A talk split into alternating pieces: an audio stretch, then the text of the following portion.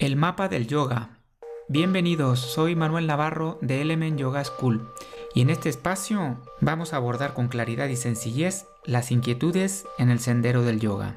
Y lo haremos a través de los aspectos más relevantes y de aquellas inquietudes que tú nos plantees. Comenzamos.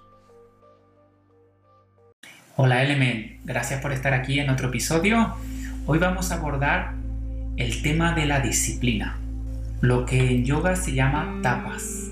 Recuerda, el yoga aborda siempre lo que los consejos de los sabios nos denominaron como los llamas y los niyamas, los principios éticos sobre los que construirnos. Entonces uno de ellos es este concepto de tapas. Tapas eh, es un concepto que yo quiero abordar desde algo cercano y que tú puedas aplicar a tu vida y a tu momento en nuestro siglo XXI y, yo lo englobo dentro de un concepto mayor que para mí es la versión excelente de uno mismo. Entonces, para hablar de disciplina, yo quisiera hacerlo en esta ocasión. Eh, la disciplina va a ser el resultado de, un proceso que en principio vamos a, a darle tres pasos. Lo que sabemos, es decir, el resultado de lo que sabemos, lo que sentimos y cómo lo hacemos, ese será el resultado o el concepto en donde aterriza la disciplina. ¿Por qué te, hago mención a esto que en principio quizás no lo entiendas? Escúchame. Mira, eh, ¿de qué me sirve tener disciplina? Estar esa disciplina recogida por una motivación si, eh, si no tengo los conocimientos adecuados para realizar una labor. Déjame ponerte un ejemplo que te haga entender este concepto de una manera muy fácil. Yo quiero construir mi propia casa, pero no tengo ni idea de cómo fraguar el cemento, no tengo ni idea de cómo construir paredes rectas, de cómo alisar las paredes, de cómo impermeabilizarlas. ¿De qué me sirve eh, solo la disciplina? La disciplina tiene que estar bien arropada. Y el arropado, recuerda, es lo que te acabo de decir lo que sabes, lo que sientes y luego la puesta en marcha, cómo hacerlo. Entonces, antes de tratar en sí mismo el cómo hacerlo, la disciplina, vamos a ponernos los cimientos y es lo que sabemos. Y lo que sabemos es eh, lo que uno invierte en sí mismo como formación personal, que es otra parte que estudia yoga, que es Spadhyaya, y ya hemos visto en capítulo anterior. Entonces, tienes que invertir en ti mismo. Tienes que desarrollarte para poder dar un pasito más. Y de la misma manera ese desarrollo en esa educación personal es la que nos propone la vida de un modo formal y aparte nosotros la responsabilidad de ser excelentes, de buscar una mejor versión de uno mismo. Entonces, existen multitud de formas hoy en día de de formarse, tener una mejor filosofía de uno mismo, como estás haciendo eh, ahora en este momento a través de una biblioteca. Eh, también lo puedes saber desde la parte de audio, si me estás escuchando desde audio, una biblioteca. También a través de la lectura. Todas esas cosas son muy importantes. Y por supuesto que lo que sabemos afecta a las decisiones. Entonces es muy importante que sepamos mucho y eh, oí una frase que me gustó mucho una vez que decía, eh, no pienses lo que, lo que te cuesta un libro, sino al revés. Es decir, piensa lo que pierdes por no tener el libro. ¿Mm? Entonces, es una forma de entender que el conocimiento no tiene lugar. Eh, nos va a llevar siempre una versión excelente de uno mismo. Y eso, en términos de conocimiento, nos aterriza en otro concepto y es que las emociones también se educan. Está muy bien comportamientos infantiles cuando tenemos 3 años, pero cuando tenemos ya 30 o 33, imagínate, comportamientos de pataleta, pues parece que ya no es el momento.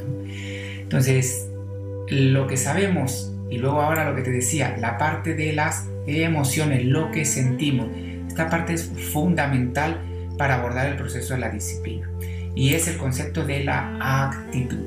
En la actitud habita la emoción, es la parte emocional realmente. Eh, Y desde ahí hay algo muy importante y es que muchas veces cuando tratamos desde la actitud o cuando tratamos con la disciplina, siempre aparece el concepto de es que resulta que el día estaba malo, es que no tenía gasolina, es que se me rompió el coche, es que, es que, es que. Entonces, normalmente siempre eh, los es que aparecen, sobre todo cuando no tenemos eh, esa parte de disciplina. ¿Por qué te hago ilusión al es que? Te hago alusión al es que por la sencilla razón que normalmente solemos poner una excusa de la cual nosotros no somos una variable. Te lo explico de un modo más cercano. Podemos decir, es que el coche se rompió. Pero nunca podemos, nos ponemos a pensar, lo que pasa es que yo no les hago las revisiones cuando tienen que hacerse. Lo que pasa es que no preveo salir de casa con suficiente antelación para, si tengo un problema con el coche, poder elegir otro medio de transporte. Entonces hay muchas formas de salir nosotros de esa ecuación. Pero recuerda, al fin y al cabo, todo depende de ti. Tú eres la variable más importante en la actitud. Y evidentemente la actitud va a ser uno de los pilares fundamentales sobre, sobre dónde construir la disciplina. Entonces, uno no se puede desatender. Y tiene que estar uno constantemente construyendo una buena actitud. Como haces ahora, intentando escuchar una voz valiosa, educándote en muchos aspectos emocionales, edificando muy bien, porque es la clave de la actitud, la relación que estableces con cuatro conceptos. Y esto es muy importante tenerlo muy claro y muy integrado. Existe una relación fundamental que tenemos con el pasado, una relación fundamental que establecemos con el futuro, una relación fundamental que establecemos con los demás y una relación fundamental que establecemos con uno mismo. Desde el punto de vista del yoga, hay que empezar a construir desde la relación que uno establece con uno mismo. Pero no es excluyente, tiene que ser paralelo a la relación que uno establece con los demás. Está claro que uno puede entregar a los demás cuando de alguna manera se encuentra equilibrado, pero puedes intentar de alguna manera realizar el viaje a la misma vez. Y la relación que establecemos con el pasado y el futuro es fundamental. Por supuesto, soy partidario, y el yoga así lo es, de que hay que vivir el momento presente pero el momento presente tiene algo importante y es la experiencia que nos regala el pasado. Entonces la relación que estableces con el pasado la puedes hacer de dos maneras. Tú puedes pensar que el pasado para ti es la culpa, es el látigo con el que te fustigas, es el rechazo a algo que pasó, o puedes vivirlo como una escuela de aprendizaje para algo que no quieres que vuelva a suceder, para poder aportarte a ti o a alguien algo mejor. Realmente el pasado no es más que una experiencia. El uso que tú hagas de esa experiencia que has vivido, o bien como escuela, o bien como motivo de culpa y flagelación, va a depender de ti. Viaja con la actitud correcta para saber utilizar tu pasado. De la misma manera, eh, podemos hacer lo mismo con el futuro. El futuro es algo increíble porque el futuro al fin y al cabo es una promesa, es una visión y tiene una fuerza asombrosa que puede ayudarnos con la disciplina. Como yo te comenté, este capítulo quería hablar de disciplina, pero para aterrizar en la disciplina estamos viendo esto alrededor. Y quiero dejarte algo muy claro. La disciplina o la naturaleza de un cambio suele surgir por dos motivos importantes. O por motivación o por desesperación. Entonces valora y evalúa que todo lo que puedan hacer sea más bien por una motivación y no llegar a un punto de inflexión que te arrastre desde la desesperación. ¿Vale? Entonces, continuando con lo que estábamos diciendo, te lo refresco, la relación, la actitud con el pasado, con el futuro, con los demás y con uno mismo. Y estábamos viendo que con el futuro, con esa gran fuerza asombrosa que tiene, con esa promesa, debemos de tener en cuenta que por cada promesa que queremos edificar de futuro vamos a pagar un precio. Siempre, siempre, siempre hay un precio a pagar. Y evidentemente ahora cuando aterricemos propiamente en disciplina veremos que es más fácil o que siempre vamos a buscar el camino fácil, porque el cerebro tiene ese instinto en su parte más reptiliana de conservación y demás. Pero con respecto a ese precio que vamos a pagar, yo te incito a que ordenes tu mundo y tus cosas con la ayuda del yoga en el sentido de buscarte promesas claras. Si tu promesa es clara, el precio a pagar es claro y fácil. Pero si tu promesa es difícil, el precio a pagar es difuso y de la misma manera también es difícil. Entonces hay que tener claridad en las promesas que nos hacemos y escalonar bien esas promesas. es muy interesante valorar el papel que juega en el futuro. Entonces, vistos esos dos puntos, nos queda la relación que establecemos con los demás seres humanos y la relación que establecemos con cada uno de nosotros. ¿Por qué te digo eso? Porque cuando pensamos en, en, los otros seres humanos, o a veces al revés, cuando no pensamos en los otros seres humanos, eh, nos olvidamos de que solo no tenemos sentido. Fíjate en esta frase célebre, es decir, cada uno de nosotros necesita de todos nosotros. Te la repito, cada uno de nosotros necesita de todos nosotros. Para que el todo esté completo, nos necesita a cada uno de nosotros. Es otra forma de verlo. Esto el yoga lo aborda de una forma un poquito más filosófica, pero la esencia es cercana si, lo miras de esta forma. Y luego lo mismo, la relación con uno mismo, es decir, la autoestima. ¿Cómo puedes generar buena disciplina o cómo se mina la disciplina si no tenemos una buena autoestima?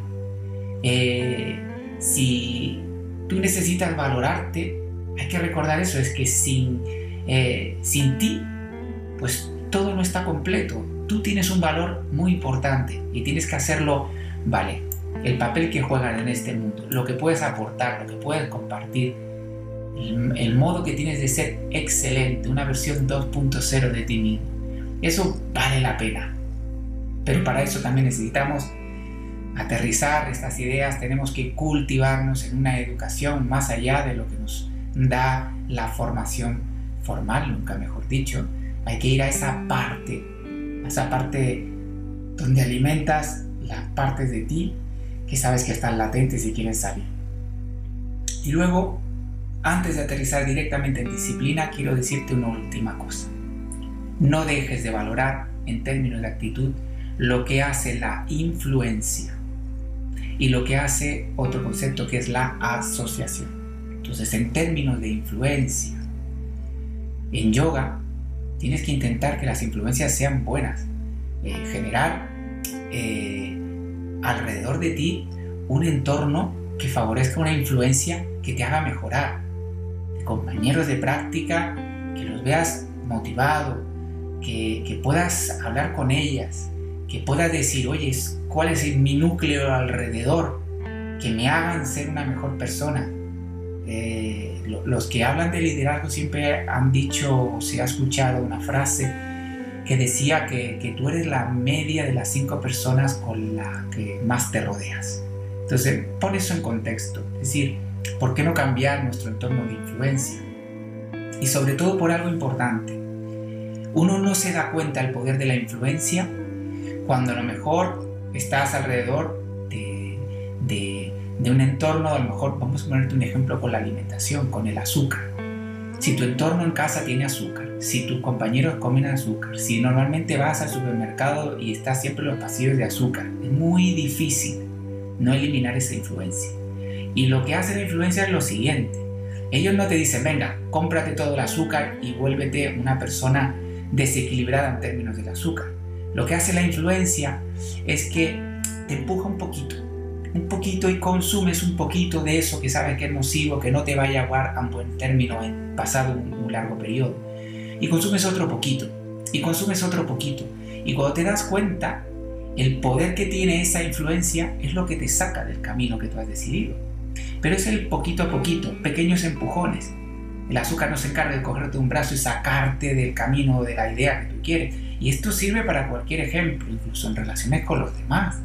Los demás, si sus conductas no son de estudio, si son simplemente hedonistas, de placer, de no hacer nada, no hacer ningún tipo de esfuerzo, no tener ningún tipo de motivación, no hacer nada ni por sí mismo ni por los demás, pues eso es lo que a ti te va a ir influyendo y ese poquito, ese poquito, ese poquito te va convirtiendo. Es lo mismo que pasa de esa manera con las asociaciones que uno hace.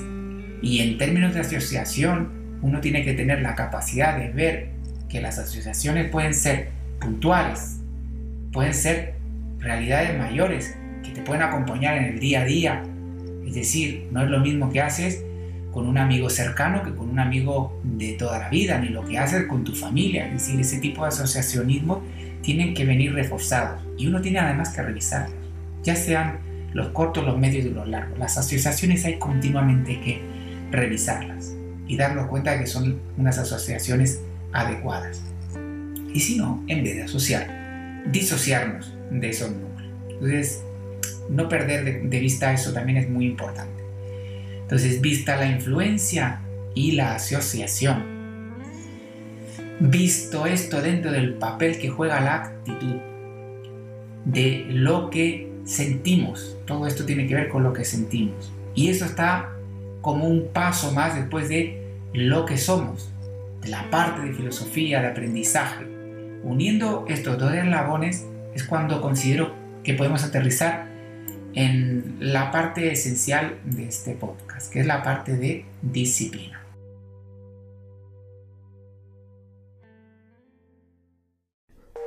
Gracias por estar ahí y servirme de inspiración.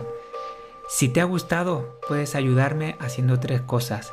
Suscribirte al canal, recomendarlo y escribirnos si tienes alguna opinión o algún tema que te gustaría que abordáramos. Puedes encontrar más información de quiénes somos en www.elementyogaschool.com. Un abrazo.